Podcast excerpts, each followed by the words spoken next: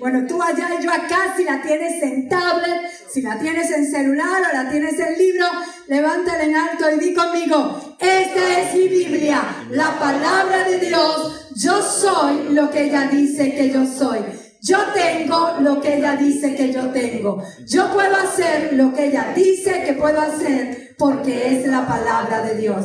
Mi mente está alerta, mi corazón está receptivo, nunca más seré el mismo. Dígalo otra vez, nunca más seré el mismo. Eclesiastés capítulo ¿qué? 10. Gracias. Verso 10 dice así, si el hacha pierde su filo y no se vuelve a afilar, hay que golpear con más fuerza. El éxito radica en la acción sabia y bien ejecutada. Gloria. Yo espero que desde la semana pasada hayas estado afilando el hacha. En otras palabras, las cosas se hacen bien si se hacen con sabiduría. Y estamos hablando de éxito. De eso es lo que comenzamos el domingo pasado. La semana pasada comenzamos una nueva serie de enseñanza que le di como título Sacando filo al hacha. Dígalo, sacando filo al hacha. Sacando filo al hacha. Había un senador o un de tu partido que le decía sí, algo con hacha, ¿verdad? Ese mismo. No, no, no estamos hablando de eso, pero ese mismo.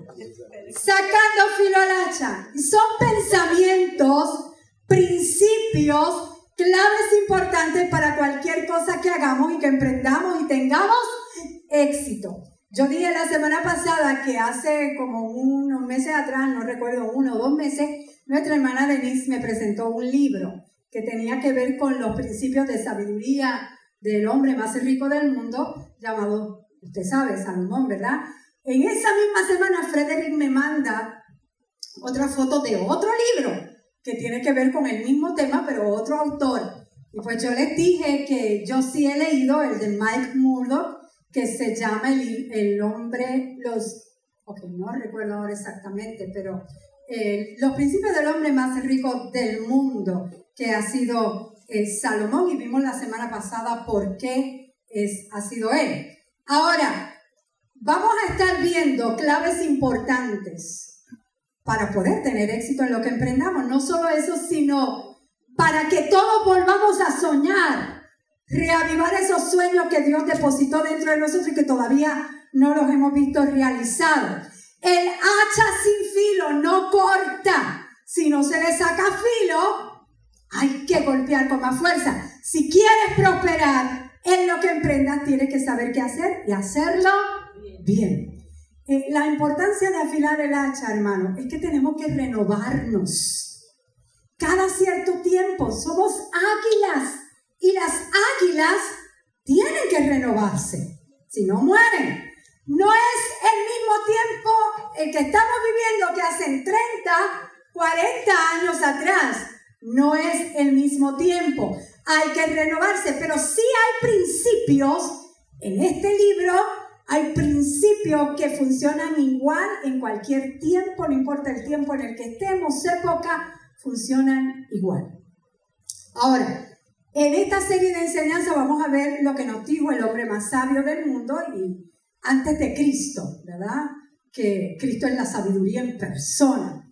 Si usted lee proverbios y personifica, el proverbio personifica la sabiduría, eh, lo hace una persona y ese es Cristo.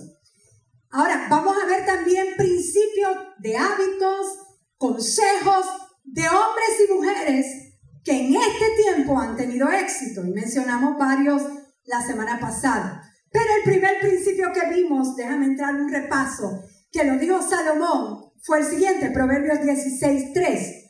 Encomienda a Jehová tu obras y tus pensamientos serán afirmados. Y vamos a ver más adelante que los pensamientos juegan un papel importantísimo. Nueva versión internacional dice, pon en tus manos, pon en manos del Señor todas tus obras y tus proyectos se cumplirán. Cuando dejamos en manos de Dios lo que hacemos, vamos a ver los resultados positivos. Tus planes se van a realizar. Cuando dejas todo en manos de nuestro Señor. Salmo 37, 5, que fue otro verso que vimos. Encomienda a Jehová tu camino y confía en Él y Él hará, Él actuará. Cuando encomendamos nuestras obras, nuestro camino a Dios, viene una seguridad a nuestra vida a pesar del temor, que también va a venir. Pero viene una seguridad cuando sabemos que hemos puesto las cosas en las manos de Dios. Ahora, vimos también algo bien importante, iglesia. Sí, vamos a poner todo en las manos del Señor. Pero vimos también que el hecho de confiar en Dios no anula la iniciativa ni el esfuerzo humano. Eso no lo anula. El éxito, el éxito siempre está relacionado con la acción. Diga, el éxito está relacionado con la acción. Hay que hacer algo y lo vimos la semana pasada. Vimos que Dios le dijo a Josué la clave para el éxito. Josué 1, 7 al 8. Solamente esfuérzate y sé muy valiente para cuidar de hacer conforme a toda la ley que mi, mi siervo Moisés te mandó. No te apartes de ella ni a diestra ni a siniestra para que seas prosperado en qué? En todas las cosas que emprenda. Nunca, ¿cuándo? Nunca. Nunca se apartará de tu boca este libro de la ley, sino que de día y de noche meditarás en él para que guardes y hagas conforme a todo lo que en él está escrito, porque entonces harás prosperar tu camino y todo te saldrá bien. Según Dios, el verdadero éxito está garantizado con lo que le digo a Josué. Tres cosas primordiales. Esfuerzo, valentía y meditar en la palabra de Dios. Mira que está a tu lado, esfuérzate y sé muy valiente. Y medita en la palabra de Dios. Son acciones que las debemos de hacer cada uno de nosotros esforzarnos, ser valientes y meditar en la palabra. Lo hacemos nosotros. Dios no lo va a hacer por ti. Mira que está a tu lado, Dios no lo va a hacer por ti. Esfuérzate y sé muy valiente. ¿Se acuerdan la semana pasada que les cité eh, una frase que dijo Bill Gates? Que dijo, si naces pobre, no es tu culpa. Pero si mueres pobre, sí es tu culpa porque hay que hacer algo. Las circunstancias en las que tú puedes haber nacido no tienen que limitarte para lo que Dios quiere hacer a ti, a través de ti y en ti. Así que si no alcanzamos el éxito, no es culpa de Dios. No culpes a Dios. Tendremos éxito cuando meditamos en la palabra de Dios, cuando hablamos esa palabra y le añadimos esfuerzo y valentía. ¿Cuántos dicen amén? Ahora, déjame hablarte un poco de éxito. El éxito no es algo que se busca o lo encuentras. No es un lugar a donde puedas llegar. El éxito es el viaje que se hace, que se hace día tras día, en la jornada. Día tras día. Dura toda la vida. Toda la vida. Cuando mencionamos la palabra éxito, muchos piensan en mansiones, en yates, autos último modelo, eh, y, y todo eso es bueno, ropa de marca, enormes cuentas bancarias, pero eso es éxito. Eso no es éxito. No es así. ¿Saben que Steve Jobs, el creador de Apple, aprendió y lo entendió muy bien, lamentablemente, cuando se estaba muriendo? uno de los hombres más ricos del mundo, dijo días antes de morir, entre otras cosas, porque él escribió una carta. No la voy a leer completa, pero mira lo que escribió, algunas de las cosas que escribió antes de morir. Dice, y cito, he llegado a la cima del éxito en los negocios. A los ojos de los demás, mi vida ha sido el símbolo del éxito. Sin embargo, aparte del trabajo, tengo poca alegría. Finalmente mi riqueza no es más que un hecho al que estoy acostumbrado. En este momento acostado en la cama del hospital y recordando toda mi vida, me doy cuenta de que todos los elogios y las riquezas de las que yo estaba tan orgulloso se han convertido en algo insignificante ante la muerte inminente. Usted sigue diciendo, si tiene dinero, puede contratar a alguien para conducir su coche, pero no puede contratar a alguien para que lleve su enfermedad en lugar de cargarla a usted mismo.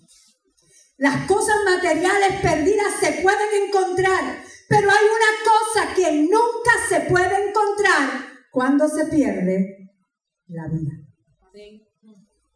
Y sigue diciendo, sea cual fuera la etapa de la vida en la que estamos, en este momento, al final vamos a tener que enfrentar el día cuando la cortina caerá. Haga tesoros, dijo él. Haga tesoros en el amor para su familia, en el amor para su esposo o su esposa, en el amor por sus amigos. Trátense bien y ocúpense del prójimo. Qué triste que lo... Gloria a Dios que él se dio cuenta, aunque sea antes de morir. Pero ¿cuánto hubiese hecho este hombre conociendo lo que conocía antes de morir? Wow. En otras palabras, la foto del éxito exterior, lo que tú ves por fuera, no garantiza necesariamente la, felicidad interior. En estos días me he pasado leyendo biografías e historias de mucha gente millonaria. Y como muchos lo que han hecho es quitarse la vida. Porque han tratado de llenar un vacío con las riquezas el cual no se va a poder llenar nunca, porque solo lo llena alguien llamado Jesucristo.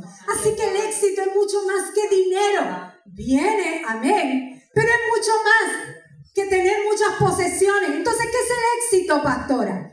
¿Qué es el éxito? El éxito para nosotros, los creyentes en Cristo, los hijos de Dios, es conocer y alcanzar las metas de Dios para nuestra vida. Eso es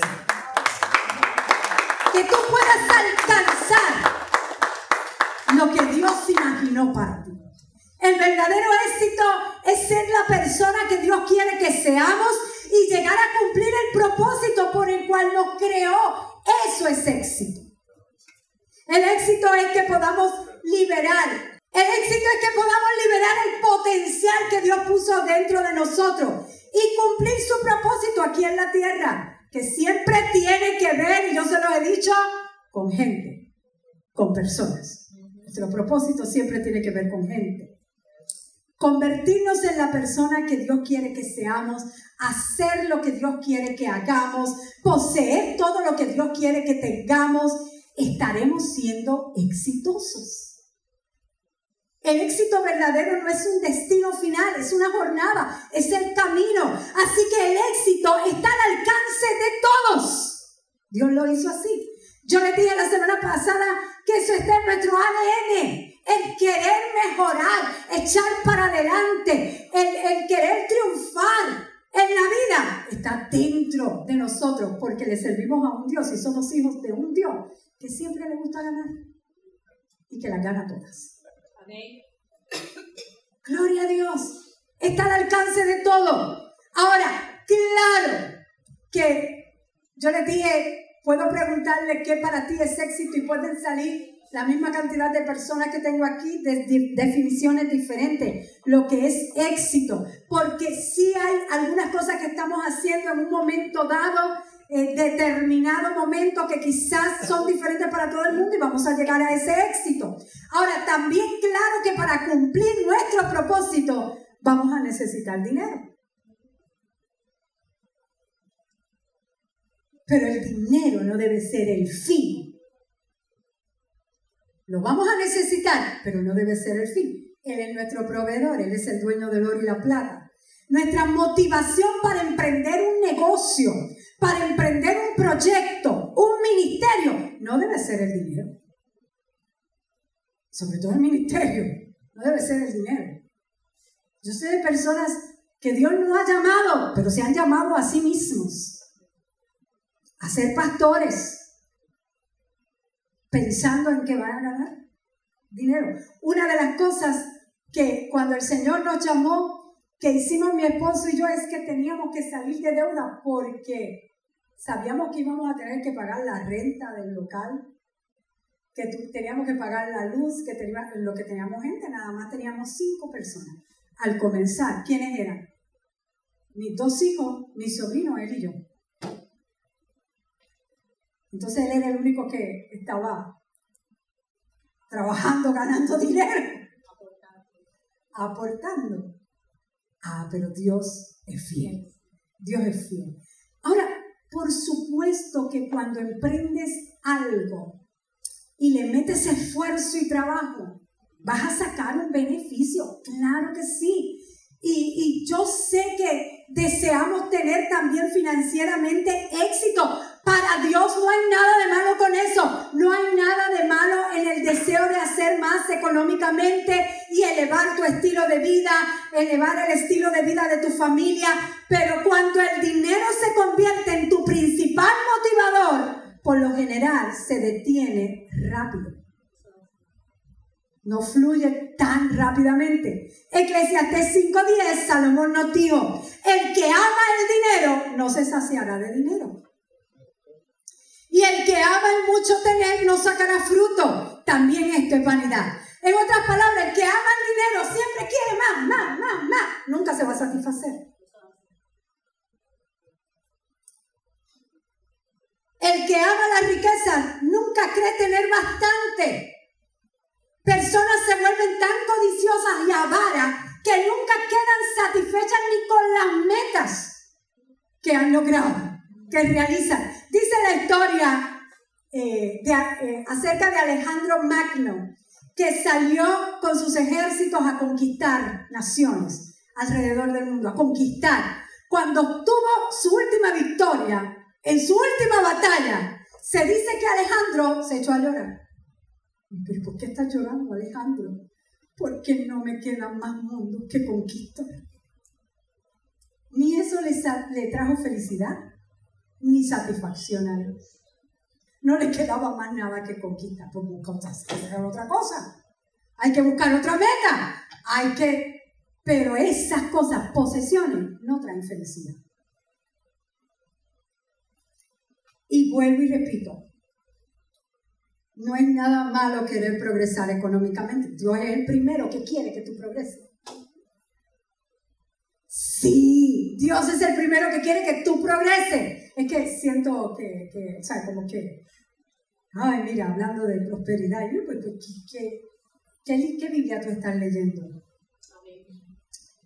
Así que el éxito no es tener dinero ni tener muchas cosas. No podemos limitar el éxito a eso, es lo que quiero que ustedes vean. Esto, pero no es nada malo querer prosperar económicamente. Dios quiere que tú prosperes. El dinero no es problema para Dios. Él es el dueño. El problema es otro. ¿Cuál es el problema, pastora? Primera de Timoteo 6.10 nos dice, porque el amor al dinero es la raíz o el comienzo de todos los males. Por codiciarlo, algunos se han desviado de la fe y se han causado muchísimos sinsabores. El dinero no es el problema, ni tampoco problema para Dios, sino el amor por el dinero, por encima de todo lo demás, ese es el problema. Sí puede haber una motivación económica. No estoy diciendo que tampoco no la pueda haber, porque todo el mundo quiere que vengan más clientes que a su negocio, pero tiene que estar balanceado. No puedes obsesionarte y que tu motivación sea el dinero para poder alcanzar el éxito. Dios quiere que prospere, porque Él te va a dar instrucciones, iglesia, hijo de Dios, acerca del propósito. Y créeme, que vas a necesitar finanzas para todo lo que Dios quiere que tú hagas. Si Él nos manda a dar al pobre,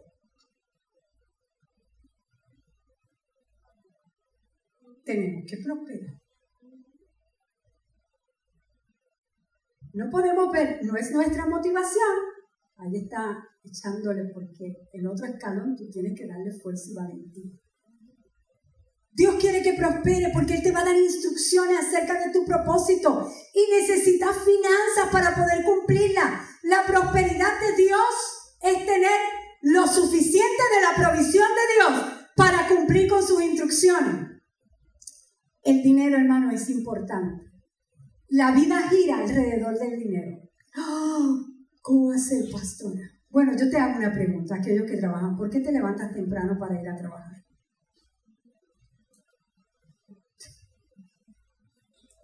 ¿Por qué trabajas? ¿Por qué aquí el chofer de Uber se levanta bien temprano? Por si usted necesita Uber, tenemos un chofer de Uber. ¿Por qué usted se levanta tan temprano a recoger clientes? Mientras más temprano se levante y más gente coja, más dinero va a. Gloria a Dios. Ahora, 1 Timoteo 6 no dice que el dinero es malo, sino que el amor al dinero o la obsesión por el dinero son la raíz o el comienzo de todos los males. ¿Por qué? Porque el amor a algo, sobre todo al dinero, es idolatría para Dios. Es idolatría. Por eso no podemos servir a dos señores. O sirves a Dios o sirves la riqueza. Por supuesto vas a tener lo que cada uno va a dar. Así que el uso que se le dé al dinero o el abuso de él es lo que puede ser destructivo. El dinero puede ser usado para bien. Hay tres razones por las cuales Dios quiere que tú, yo, le he dicho más, pero quiero resumirla en tres. Principales por las cuales Dios quiere que tú prosperes. Número uno, para proveer a tu familia. Porque la Biblia dice que el que no le provee a su familia, Dios lo considera como un incrédulo como que no es de la fe. Así de fuerte. Así que Dios quiere que tú prosperes para proveer para tu familia.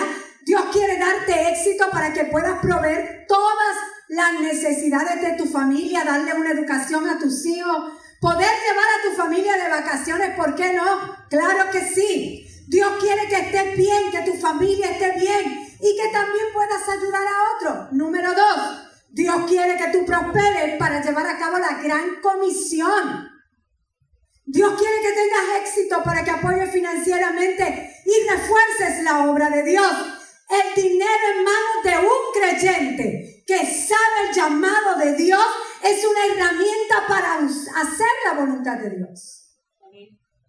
El Evangelio, hermano, y es que en estos días estuve también leyendo algo estaba viendo esto, un predicador y, y, entonces entre, tú sabes que en YouTube cogen pedacitos y rápido para criticar a alguien. Ah, mira lo que está diciendo esto, mira lo que está diciendo otro. Y cogió un pedacito de tu predicador favorito, claro, tu predicador favorito. de tu predicador favorito, que ni yo sabemos. Y hablaba acerca del dinero y tú cogí un pedacito y los comentarios eran, eh, ah, mira, cobrando por el Evangelio. No, no estaba cobrando por el Evangelio, el Evangelio se da es gratis. Pero cuesta llevar. La gente no entiende eso. El Evangelio es gratis. Pero sostener a unos misioneros en India, ¿cómo tú lo sostienes? como oración, como oración, vamos a orar por ellos. Amén. Pero no es el todo. Porque fe sin obra. Entonces sí. Ah, esto lleva el Evangelio, es gratis, es gratis. Pero la gente no quiere a veces pagar el pasaje de la cajita. Esos nueve dólares. Claro, no las vamos a, a las no las vamos, pero a las más que podamos, lo vamos a hacer. Miren, hermano, Dios quiere que tú lleves el Evangelio a toda criatura, pero cuesta llevarlo. Así que Dios te va a prosperar para que lo puedas llevar. ¿Cuántos dicen amén? amén? Y número tres, para servir como ejemplo. Dios quiere que tu éxito sirva como ejemplo de lo que su amor y poder pueden hacer en la vida de una persona. Dios ha puesto el deseo de crecer dentro de nuestro corazón. Cuando te enfocas en Dios y en sus principios, recibes la energía para progresar en tu vida. Hay dos cosas con las cuales quiero terminar, porque sé que el domingo que viene, pues voy a hablar de, de esto mismo, pero ya el domingo que viene y el otro, pues interrumpimos. Pero quiero dejarte con dos cosas muy importantes, porque hay muchos obstáculos que nos vamos a encontrar de camino para alcanzar el éxito.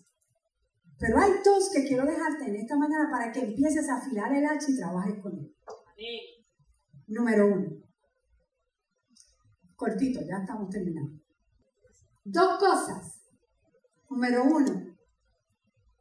Y tiene que ver, las dos cosas tienen que ver con el obstáculo más grande para el éxito, no se llama el diablo. Nosotros mismos. Nosotros mismos podemos obstaculizar nuestro éxito y no cumplir con el propósito de Dios y las metas de Dios. Número uno, un espíritu no enseñable. En otras palabras, la falta de voluntad para cambiar. Hay personas que quieren quedarse a la antigua y no quieren implementar data nueva, información nueva, ni en su negocio, ni en su vida, nada, quieren quedarse. Pero yo te pregunto, ¿tú irías a un médico que se niega a conocer los nuevos avances en la medicina? Un cirujano que no está familiarizado con lo último de la tecnología, ¿tú te operarías por él? si no sabe cómo leer ni por qué aquello está haciendo. Un abogado que no quiera conocer las nuevas leyes que se han implementado, ¿tú irías a ese abogado? Aquel que no es enseñable, que no quiere aprender, pronto estará por desaparecer. Si no se le da un buen servicio a los clientes o pacientes, nadie va a ir donde ellos. Hay que aprender. Hay que tener un espíritu enseñable. Crecimiento implica cambio, implica invertir. Y hoy más que nunca tenemos información al alcance de nuestra mano. Si estás dispuesto a aprender, cree que ya el maestro que tú necesitas está listo para enseñarte. Está listo. Porque cuando hay un estudiante que quiere aprender, ya el maestro está. Va a aparecer pero tienes que tener ese espíritu, quiero aprender, quiero aprender más. Si yo te pregunto, nadie me conteste, por favor. ¿Cuántos libros has leído este año? A mí me gusta leer el pastor. Bueno, ahora pues lo puedes escuchar. Lo puedes hasta escuchar. ¿Sabes? Hay que aprender este muchacho sí lee y va hasta, hasta cuando empiezan a anunciar un libro y, el escritor está, él se mete allí a, escucharlo a leer. Número dos, termino con esto. Otro obstáculo para el éxito, que compartimos algo la semana pasada, pero quiero que darle nuevamente énfasis, es un corazón que no se compromete. Se necesita compromiso con Dios, pero sobre todas las cosas con uno mismo que comprometerte contigo mismo, eso lo hicimos la semana pasada. Cuando hay compromiso, te involucras. Yo sé, hay gente aquí, todos aquí, porque es que me oyen tanto, o sea, yo le he metido cajas por ojo, boca y nariz, que esta iglesia está comprometida a eso. Pero a veces yo hablo con otras personas que, que no lo veo tan comprometido a algo. Cuando hay compromiso te involucras. Yo te invito a que te relaciones con algo con lo cual verdaderamente tú creas que sea algo más grande que tú. Esto es más grande que yo. Y métele mano. Métele esfuerzo, métele compromiso. Ese compromiso genera autoridad.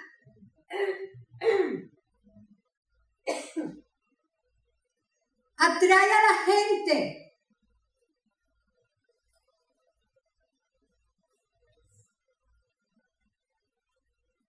Haz un compromiso contigo mismo de alcanzar el éxito. Como dije la semana pasada, el éxito para ti puede ser ser un buen padre y criar bien a tus hijos, ser una buena madre y criar bien a tus hijos, para otros negocios que cumplan las metas económicas, lo que sea éxito, pero que vaya en la misma línea del propósito de Dios para tu vida. Vamos a estar puestos en pie. No olvides que ser exitoso es alcanzar las metas que Dios tiene para ti en todas las áreas de tu vida. ¿Cuántos dicen amén? Den un fuerte aplauso a Dios. Gloria a Dios. Miren, hermanos, hay cosas por las cuales yo aquí, amén, creo en la oración, oro, ministro. Pero hay cosas que ya eres tú quien tiene que hacer, soy yo quien tengo que hacer. Y, y este es como el mensaje de hoy, pues te toca a ti. Fuérzate. Sé muy valiente. Medita en la palabra de Dios. Ten un espíritu que quiera aprender. Decide para este, no, no lo dejes para el nuevo año. Todavía nos quedan dos meses. Empieza hoy. La pastora me mandó a leer. Comienza a leer. Comienza a leer por meditar la palabra de Dios, por la Biblia. Óyela. Hay muchos libros que son inspiradores, que el tema que te guste. Aún así, si es para aprender a hacer una nueva tarta, un nuevo bizcocho acá en Puerto Rico, una nueva torta, un nuevo pastel, no sé dónde me están viendo. pues hay mucho, hasta ahora hay tantos videos grabados ahí que puedes aprender. ¿Cuántos dicen amén? Es que yo voy a orar, sí, para que el Espíritu Santo ponga en ti un espíritu enseñable, un espíritu de compromiso. Y que podamos tener éxito en lo que emprendamos. Una vez trae un mensaje de que, que hay en tu casa, con lo que hay en tu casa cuando hubo un tiempo de crisis, eh, ¿verdad? En nuestro país, antes, mucho antes del huracán, que también estaba viendo esa crisis por todo el mundo, hay algo que tú tienes que puedes hacer. Aquellos, esto, Noemí está por aquí, ah, está, está allá.